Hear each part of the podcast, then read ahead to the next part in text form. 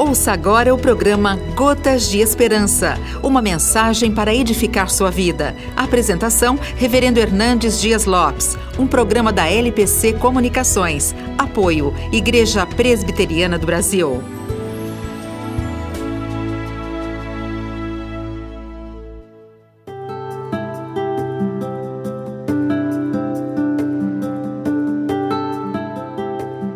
O lar muitas vezes é palco dos maiores conflitos. Na casa de Adão e Eva cresceram Caim e Abel. Eles ouviram as mesmas histórias, receberam as mesmas instruções e se tornaram ambos prósperos. Um se tornou lavrador e o outro pastor. Ambos foram adorar a Deus e cada um levou a sua oferta.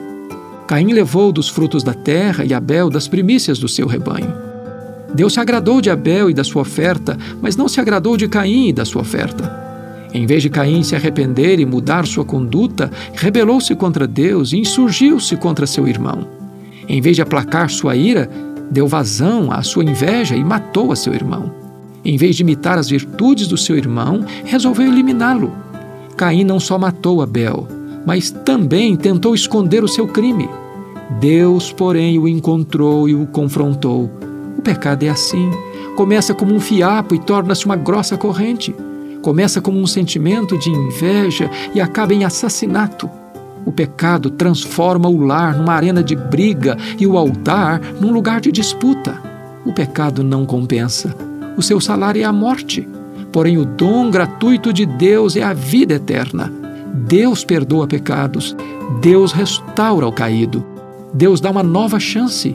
Agora mesmo, você pode experimentar a restauração de Deus em sua vida.